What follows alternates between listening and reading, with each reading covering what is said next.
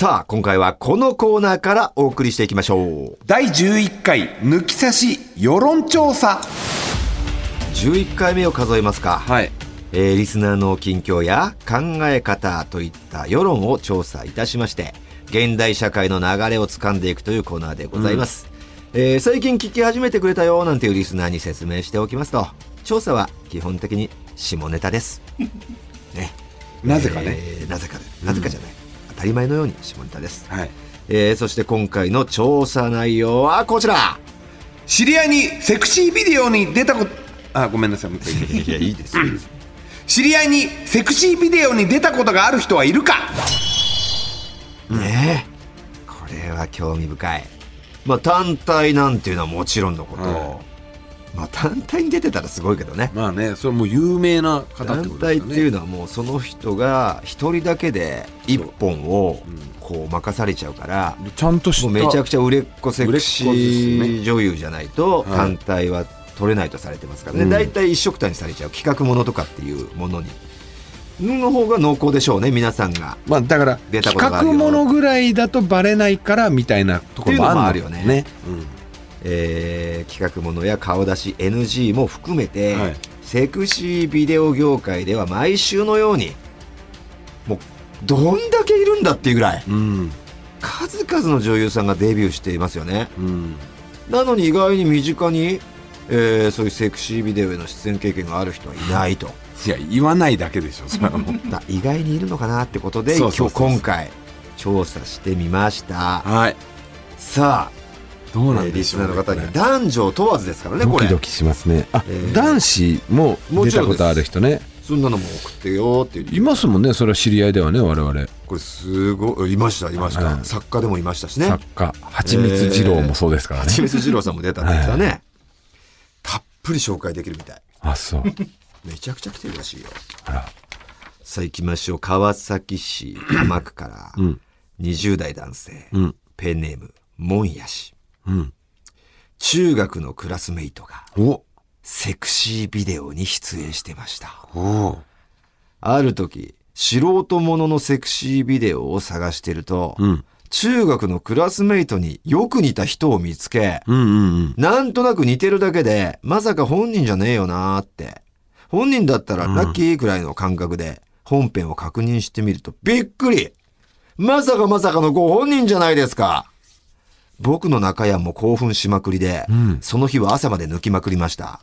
そこからその子の芸名で調べてみると、ん何作品か素人もので出演していることが分かり、うん片っ端から買い漁りました。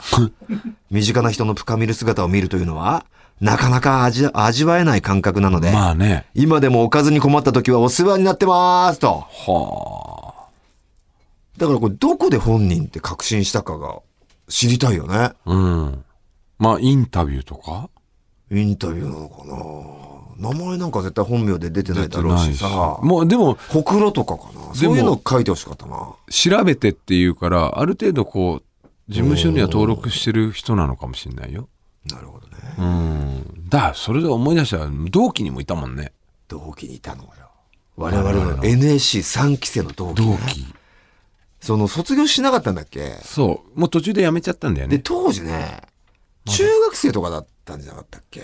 そう ?15 歳ぐらいで中来てた。中卒ぐらいだよね高校行ってなくてねで、そうで、別に全すごい若い子だ。俺たち A、A クラス、B クラスって分かれてて、時間帯が変わってたから、俺たちは A クラスでね、その子 B クラスだったから、接点はなかったんだけど、そうなんか15歳ぐらいの女の子いるよぐらいなのは知ってて。A には谷重レオっていう15歳がいたから、ね、名前言うな、お前。おなお互いまあ A コースにもいるし B コースにも15歳ぐらいいるんだねなぐらいの情報しか知らなかったんですよ。そう。で、我々もさっきから出てるね、あの、講習のきつい、えー寿司ボーイでいう忍び、えー作家ネーム、パジャマトリアうん。が B クラスでうん。知ってたんだよね。そで、彼はね、そういう目ざといから、こいつ絶対将来可愛くなるなと踏んでたって言うんですよ。う。メイクとかも全然してなくてね。まだおぼこいというか。で格好とかもまあ全田舎から出てきたばっかなんかな。なんかそんなんでね。何にも注目もしなかったよね。してなかったの子が、あの子綺麗になるよ。ね、結構なトップ女優になって。トップ女優だよね。あのなんとかアダルトビデオアワードかなんかで、なんか撮ってたね。グランプリみたいなの撮ってた、すっげえ有名な。あの子なのって。なってね。なって、もう勝ち、ななんか知らないけど、パジャマが勝ち誇ってましたね。うん。だろ？言ってただろ？みたいな。俺顔なんでお前が勝ち。誇ってんだよってなった。そうそうそう。ありましたね。あで、りまあまあ、同級生というか、地元でもあったよ地ね。元のね、後輩がね。後輩が結構有名な女優さんに。名を馳せた女優になってたよね。俺なんか小学校の時登校班一緒だったからね。ああ、お前が6年で1年ぐら1年いの生ぐらいの。うん。リアルな差ですよね。うんあっちゃんが班長だったけどね。この間電話で出てくれたあっちゃんが。あっちゃん、あっちゃんが。さあ続きましていきましょう。30代男性ペンネームメッキ屋さん。うん。私の小中学校の同級生がうん。セクシービデオに出演していまやっす。ぱそういうの多いんだね。彼女はその当時からクラスのマドンナ的存在で、あそういう人が。顔立ちも目がクリッとしてて可愛く、身長も高くて、バレー部に所属しており、高校はバレーの強豪校に行きました。おううん。色白でスタイルも良く、本当に可愛かったです。彼女がセクシービデオに出演していたのに気づいたのは、二十歳ぐらいの時で、うん。同級生の中ではすぐに噂になり、うん。すぐ本人だと確定しました。余談ではありますが、彼女はおパイパンでした。めちゃくちちゃ興奮して、すぐにおちんちんいじりをしたのを覚えています。おちんちんいじりで。ゃすご砂遊びみたいに言いやがって。いじっちゃったか。これはいじるよね。同級生が出るっていうね。そうだようーね。ん。まあ、絶対星の数ほどいるね、セクシー女優。そのもう、す全員に同級生ってのがいるわけで。いるよね。ね？うんだからこれもう本当に信じられるよね。信じられる。おお、うん。すげえ数いるからだってセクシー女優。そうだよね。さあ、30代男性、青山さん、川崎市からですね。えー専門学校の隣の席の同級生がセクシー女優でした。あ、もう、現役みたいな。まさにその時だ。昔の同級生じゃなくて。それはそれですごい興奮するね。あれ？出てない君みたいなってことで、うそういう状態でしょ、うん。通ってたのは夜間の社会人クラス。あ、リアルですリアね。ルだなある時、とある男性生徒が私に、何々さんってさ、何々っていう女優じゃない？と聞いてきました。うん。私はその女優さんを知らなかったんですが、その場で調べたら、その通りでした。絶対そうだよ。しかし出演作は見にする気にもならないような、えぐい系のビデオばかりでした。ハードなね。当時彼女とは私が食べているお菓子を、ちょうだいと言ってきて、あげるだけの関係でしたが、どんな関係だよ。もともと出席率が悪かったせいもあってか、その後彼女は1年生の途中で退学してしまいました。うん。はあ、すごいリアルですね、これね。何のお菓子うまい棒かな、やっぱり。うん。肉棒にかけないでいいんですうん、多分うまい棒だと思うよ。ねえ、もう誘ってたんじゃねえかな、そのうまい棒をさ、横で頬張る姿で連想させて、うん、みたいな。だからさ、俺なんか今、全然関係ないことを予想してたんだけど、なんで関係ねえこと予想してんだよ。いやいや、今のヒントにうね、ん。あの、例えばだけどさ、うん。もう一回だけバイトでうんうん。一、二回ぐらい出たぐらいの人もいるわけじゃん。そのね。昔ね。うん。で、余裕でママ友とかにいるのかもしんないよね。ああ、今のね。今の、だから子供のさ、お母さんでい。るよ、それは。そういう黒歴史を持ってる、黒歴史とか言っちゃったらあれだけど、うん。いるで、いると思うよ。いるよねそそうね潜んでると思う。そういう、そういう例だ、わかる例だったら面白いよね。これドキドキしちゃう、それ俺。怖い、なんか。なんか反応する装置が売り出したら絶対買うよね。絶対買う。近くに行ったら、ピコピコンって言って、バイバイブレーションしてくれるってさ、俺だけがわかるって。ええええそうなんす顔か出てたことあるんだ、この人。ええさあ、続きましては、東京都30代男性ペンネーム、長丹さんですね。そこまで身近な人ではないんですが、セクシービデオへの出演した知り合いが2人います。おお。一人目は一度も話したことがない高校の同級生。いや、近いよね、それ。近いよ、これ。十分だよ、同級生じゃん。うん。違うクラスのギャルっぽい女子が援助交際者に出てました。うん。その子はすでに18歳を超えていたため、在学中に撮影したようですが、えービデオが世に出たのが、みんなあまり学校に来ない卒業直前の時期だったので、大騒ぎにはならず、その子も無事卒業できました。この出来事には当時友達と興奮した覚えがあり、友達の同級生が AV に出出るなんて、こればっかりは自分の努力ではどうにもならない。ものすごいことが起きたよ。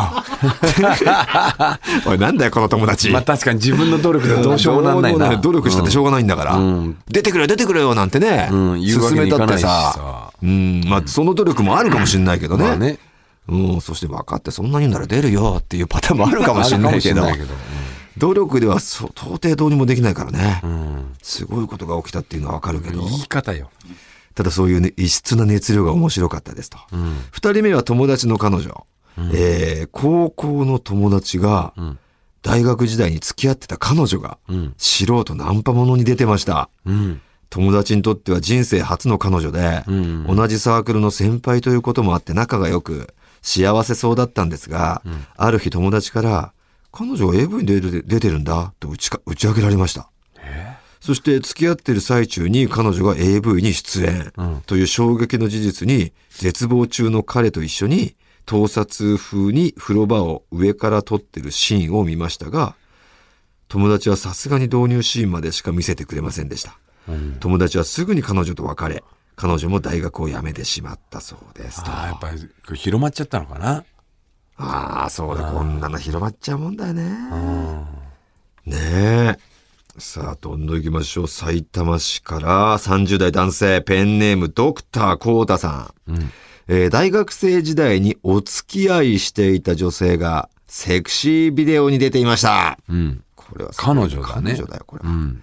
当時僕は日焼けサロンでバイトしていたんですが、お客さんで来てたのが彼女で、うん。よく来れて来てくれてたので仲良くなり、付き合うことになりました。うん。彼女は自分がバイトする前からヒサロに通っていて、バイト先の先輩方ともかなり仲が良かったので、バイト先の先輩に付き合ったことを報告したら、んセクシービデオに出てることを知った上で付き合ったのか？と聞かれました。確かに二十歳そこそこで一人暮らしをしながら車も持っており、ん彼女からは仕事はモデルとカフェで働いていると聞いておりました。ん見た目はかなり良かったです。うんでも怪しい点もありました。うんまず彼女の寝室のクローゼットは絶対に開けてはいけない。さらに何十万円もするエステに通っていた。んそして風呂場にはそれを使って性器を洗い、もし痛みを感じたら性病だと判明する特殊なボディーソープがあって。そんなボディーソープあるんかあんのかよ。一緒に風呂に入るたびにそれで洗ってました。うん。半年くらいで別れたんですが、別れた後にご飯に行った際、真相を聞いたら、やはりセクシー女優をやっていたとのことでした。当時は聞けなかったんだ。うんまあでも、その、たくましい女性だよね。そうだね。何がみたいなね。そうだね。うん。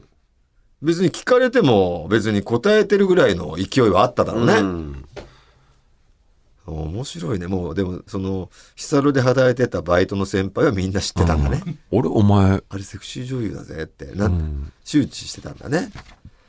面白いな。こんな身近にいるもんなんだね。ねギャルものの女優だったんだろうね。こだろうね。焼いてたってことは。仕事のために焼いてたのがね。っていうこともあるね。あるね。うん。わ、すげえ何これ。えー、29歳。うん。えーっと、ペンネーム、シンキングシンキングさん。うん。番組内では名前を伏せてほしいんですが、はい。私の中学の一つ後輩に超有名セクシー女優がいますと。中学の一個下に。これは言えないと。言えないと。うわー、この方今もうトップセクシー女優ですよ。我々も？おねえトップと言っても過言じゃないんじゃない？げえな、トップですね。ね会ったことあるよね。あ、あります。ありますよね。共演したことえがね。ー、AV に出た時はべ本当にびっくりで仕方ありませんでしたが、しっかりお世話になりましたよって。中学校の後輩なんだ。ええ一つ後輩っていうのがまたリアルだよね。あああ。はあ、すごい。どういう気持ちなんだろうね。誇らしい感じなのかな。ーまあで、ここまでね、ここまでのビッグになると有名人うですから。近くの。すごいですよ、これは。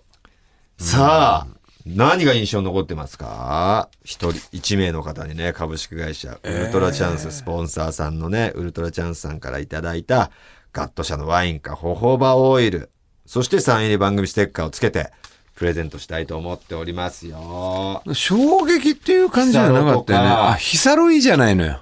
ギャルのね、同級生。面白かった。同級生が AV に出るなんてこればっかりはあそれそれそれどうにもならないわ面それ、白かった。それ面白かった。ね。うん。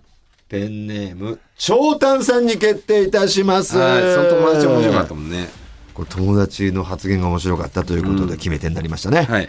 えーおめでとうございます。さあ、今回の世論調査報告は以上となりますが、はい。え次回のテーマこれどうする？いろんなねまあストック案としては既婚未婚を問わず浮気がバレたことがある人、これはでも浮気の,、コーナーでやってるからね。えー、ひと夏の恋をした話とかあ、次のやつしましょう。次のやつ？その次の。これ面白そうじゃないですか。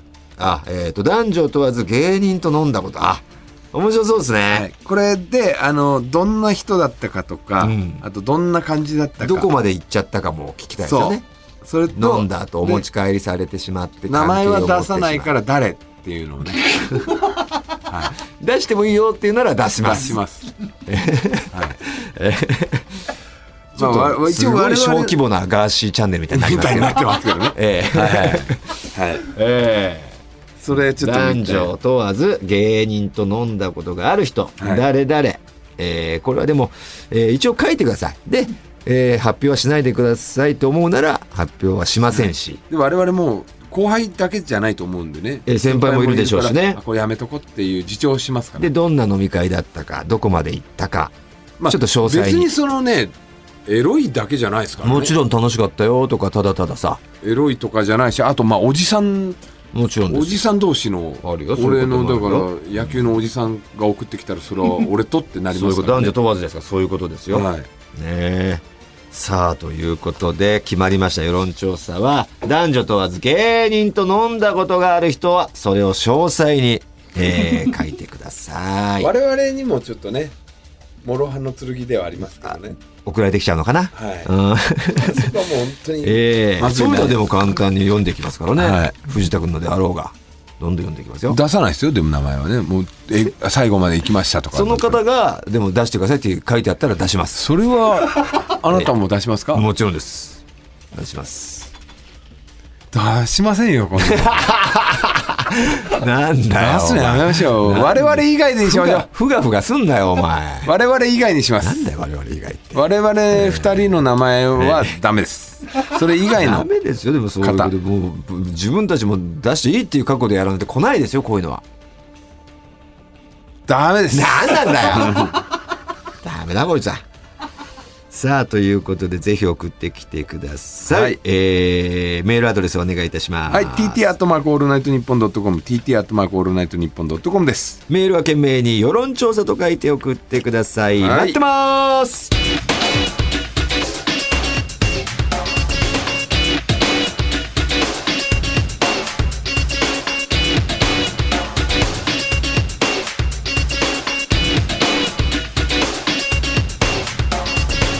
ルテンボスの抜き差しならないと。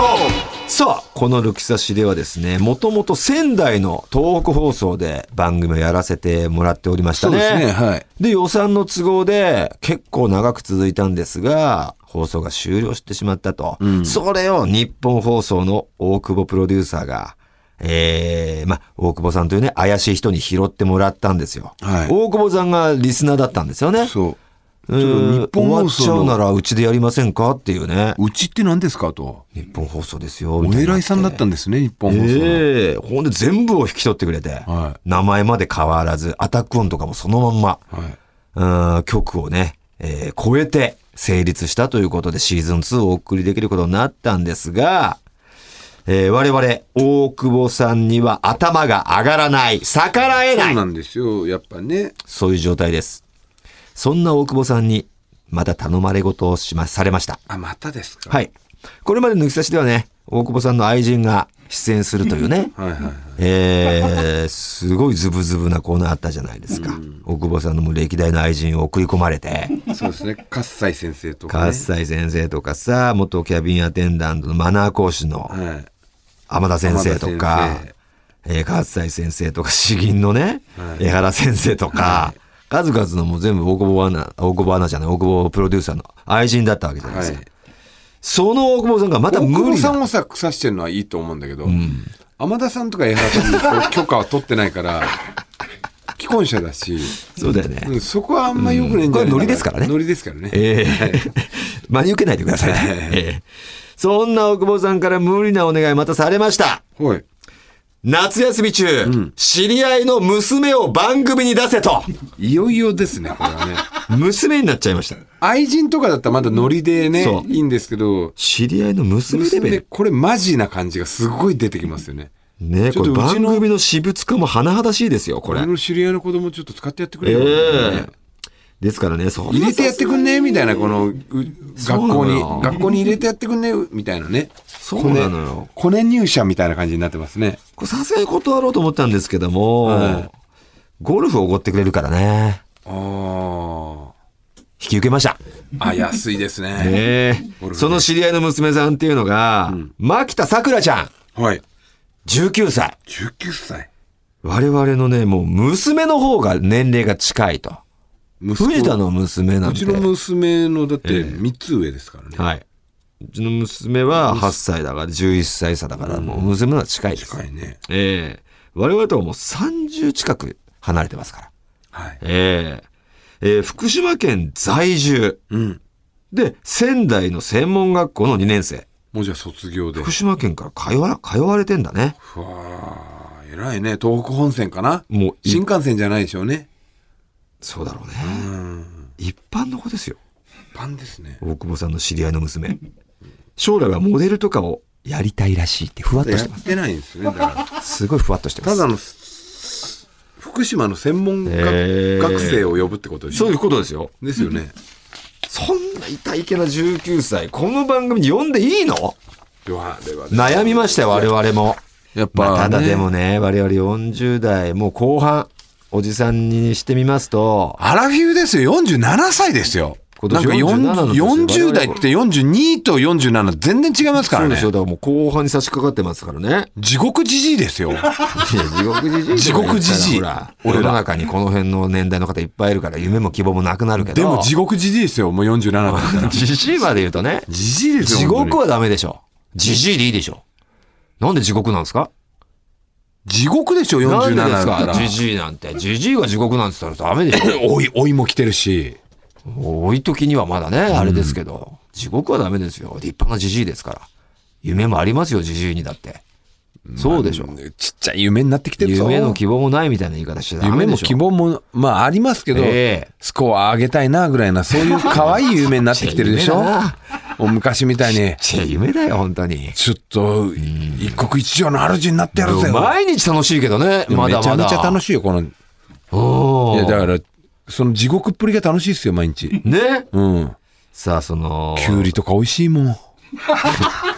今日も一本牛り食ってたな、お前。きゅうりをコンビニで売ってて、あんなの俺若い人、ボリボリ、ボリボリとお前ロケ中に一本牛りうまそうだった。24の時なんてあんな買わねえよ。なんでこんなもん欲しかったコンビニに置いてあんだ。バカじゃねえよ。これ誰が買うんだよって24羨ましか24った今日。うまかったあね。のボリボリ。リ食ってるお前が。一本きゅうり。こんなご時世じゃなかったら絶対もらってた。だろうん。やっぱじじい最高だよ。40代ね、後半おじさんにしてみますと、普段これなかなかね、触れることがない世代ですよ。そうですよ、19歳。二十歳前の19歳って。ね、うん、本当で、に。トータルテンボスを一番知らない世代。知らないです。ね10代後半は。接点がないんですよ。えだからいい機会じゃないかっていうことで引き受けました。え。はい。そこで再来週から。うん。夏休みに入ったさくらちゃんを迎えて、うん期間限定でこんなコーナーをお送りしていきたいと思います。さくらちゃん、これって池おじですか？ね。なんとかこう接点を持とうとするおじさんが考えついた結果がこれです。はい。ね、若い女性の間で LINE のおじさん公文が話題になるなど、何ですか、それ？えー我々おじさんが何気なくやってることがダサいといじられてると。もうそれすらも知らないですからね。僕も知りませんでした。ええ。あるんですか、こういうのがね。おじさん文このリス抜きだ抜き差しリスナーももういい年の方多いと思います。やそうですよ、皆さんも。若者に受ける、若者に好印象を与えられると思って言っていることややっていることなのに、逆におじさん臭いと思われていることがあるでしょ。うんそこであなたが最近若者たちからイケてると思われたくてやっていることをメールで募集。それをさくらちゃんにイケオジかイケオジじゃないかもで判断してもらうのがこのコーナーです。うん。例えば、若い部下に LINE するとき、ノリが良さそうとも思われたくて、おはようをカタカナでおはようと、最後棒にしてね、打つようにしているんですが、これってさくらちゃんから見て、イケオジですか？とか、うん。お店のバイトの子の SNS を探してシフトに入った時に、その子が SNS に書いていたことを話題にして、距離を縮めようとしているんですが、これってさくらちゃん的にイケオジですか？とかな、るほどね。最近デザイン自体が大きめに作られたビッグシルエットのファッションが流行っているので、それを取り入れて、ジャストサイズは M だけど、L とか LL の服を着るようにしています。さくらちゃんこれってイケオジですよね？とか、えー、こういうのをね、さくらちゃんどんどん当てていくと。どうですかこれ。ね。あなたがこう普段してることでこれちょっと、よく考えたらイケオジなのかなって不安になることあったりしますか？イケオジって不安になる。イケオジとは思ってないんだけど、いや、まあ、たまに思いますよ。こう、僕なんかマンション住んでるでしょ？で、こう、エレベーターで下に行くときに鏡があるんですよ。それ見たときに、若い格好とかしちゃってるときあるんですよね。そうだな。ええあの、ちょっとこう、お前の方がヒップホップ寄りの若い格好したりするときあるな。そう、ちょっとデカめの T シャツに、まあ、短パンで、まあ、ハイカットのスニーカーとか、あるある。ああ、これ俺やってねえかなって思うんだよね。まあ俺もその短パンに近いハーフパンツっていうの、思いっきり膝の見えるさ、うん。ほんとももの半分ぐらいで終わる、ああいうハーフパンツ履いちゃったりするけど、あどうなんだろうね。俺、俺自分的にはまあ全然まだいけてると思ってやっちゃってんだけど、痛々しいんかな。そういうの聞きたいね。そうなんだ、あれやめた方がいいですよ。って思われてんのか。本人いけてると思ってるでしょ。あ、結構きついっすよ、おじさんの短パンつって。思ったよりおじさんですよっていうね、ところあるわけよ。あもう、俺らはまだ別に、別にっていう。あ。思っちゃって、勝手に普通の47よりは若いと思っちゃってる節あるじゃない。ある。でも、おじさんおじさんですよって一緒くたにされてるのか。見、見、見られ方が。ああ。やっぱピースとかでも出ちゃ、出ちゃうもんな、おじさん感ね。あじもうやっぱりダブルピースみたいなこと、ノリでやっちゃったりすやっるけどさちゃったりするね。うん。あと、なんかポーズ取ってくださいって言ったら絶対グーを出すよ。ああ、こうやってやって。ううんん。若者の本当この間も、ね、地域座55って BS 吉本で若者来たく時に、ちょっとやっぱこう見せたりするもんね。後ろからね、バックピースね。バックピースっていうの？うん。うんこういうところも仕草一つでやっぱりさ、うん。うん。で、ちょっとこうなんかこう、指でこのな、キュンのハートのやつとかさ、流行ってんだと思ったらすぐちょっと取り入れちゃったりするじゃん、おじさんが。おじさんはねうん、よく寝言で。ああいうのもさ、やめた方がいいですよ、ああいうの。おじさんがやるのって。思われてるかもしれないから。俺、だからちょっとあとこれは、うん。おじさんレーダーとしてね、うん。まあ、あのー野球の仲間多いわけよ、静岡。はいはいはい。もうおじさん連中ね。もうおじさみんなひ、あれ皮膚の。ん。上はもうで57、8いるからね。で、下がまあ、まだギリ20代後半ぐらいなんだけど、まあ、同級生のさ、うん。おじさんからさ、そろそろさ、あの、俺のインスタフォローしてよって来たの。えインスタやってんのお前っていう感じで、見たらやっぱフォロワー6人とかしかいない いや、でも野球のことしかこうやってないけど、いや、これさ、あの、フェイスブックとかでやった方がいいと思うんだよね、俺。あインスタっておじさん47の野球しかやってないおじさんがさ、やるのってもう、まあ、ぎ、俺は全然インスタやってないからわかんねえんだけど、どうなの？それって。いや、俺もまあ登録だけしてるだけでね、ほぼ投稿してないから何とも言えないけど、あんまり思ってなかったね。別におじさんがインスタやってたって、Facebook にしろよなんては思ったことなかったけど、でもなんか若者のもんじゃん、インスタって。別にそれはさ、結局、ね、見ないやつが見ないし、興味があればフォローしてもらえる。その結果が6っていう数字に現れてるけど、うん。その6を考えればもしかしたらやってない方がいいのかもしれないけど、いや、だから、需要があれば全然おじさんだってやってもいいと思うやってもよ。いいのかな。うん。フェイスブックの方がおじさんはいいと思うのよ。俺逆に Facebook やったことないやったことないでしょ。ま全くわかんないわ。めちゃめちゃおじさん臭いぜ。あの、フェイスブックって。うん。あの、インスタとかってちょっと、なんか、あの、音楽で踊ったりみたいな、ストーリーズみたいなの流れたりするでしょ。ああるね。音楽も入れれるもんね。うん。うん。まあ、一切ないもんな。硬い文章と、でもなんか落ち着くな。うん、そう。あ昔のブログみたいな感じ。あ。硬い、長めの分だしな。長めの文で。確かに。うん。ああ。おおじさんがすごい。感覚がどんどんおじさんになっていくわ。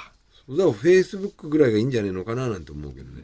まあでもそれはせっかくやりたいんじゃないかお前それは。TikTok は絶対ダメだぞ、おじさん。TikTok は。うん。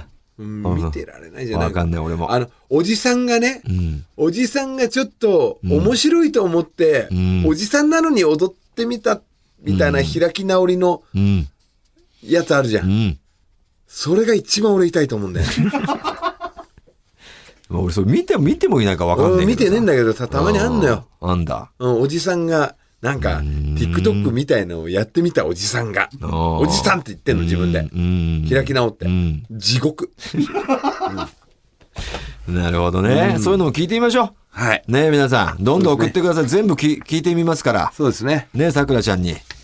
ではよろしくお願いいたします。番組のメールアドレスお願いします。はい、TT アットマークオールナイトニッポンドットコム、TT アットマークオールナイトニッポンドットコムです。メールの件名にさくらちゃんと書いて送ってください。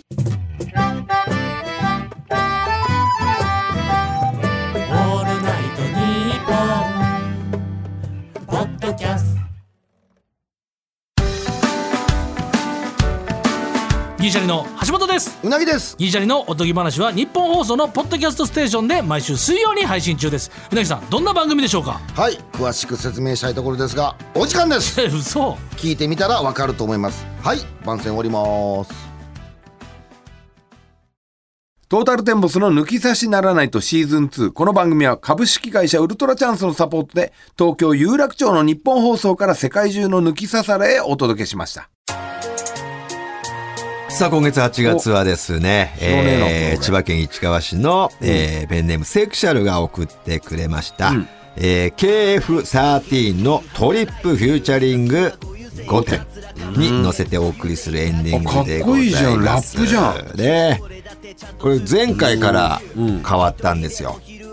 ねえ。さあ、この番組はリク抜き差しのリスナーからのね、メールどんどん、えー待ってます。今回お送りしたコーナー以外にも、不倫の話、合わせましょう、当たり会、とんでも理論など、えーどんどんメールを送ってきてください。合わせましょうに出演希望の方は、電話番号を忘れずに。はい。また抜き差しでは番組のエンディングテーマこのように募集中ですジャスラックに登録されていないオリジナル音源をお持ちの方ぜひ送ってくださいすべての受付メールアドレスはこちらはい、TT アットマークオールナイトニッポンドットコム、TT アットマークオールナイトニッポンドットコムです。なお番組に関する詳しい情報は抜き差しならないと番組ツイッターアカウントでチェックして番組の感想などはぜひハッシュタグ抜き差しをつけてツイートしてくださいそれでは今週はこの辺でお相手はトータルテンボス大村智広と内田健介でした。また来週さよならゴールウィーに夏休み長期休暇オールシーズン海外に超自由ライフロスにシカゴニューヨークにテキサス成田エレクサスルートも的確現実はアクアで向かうコストココストローでも楽しめるとことん気分はアメリカン一切ウエストサイあれもこれもビッグサイズでっかい手作り弁当持って公園 GO 小園舗いや近所がホーム。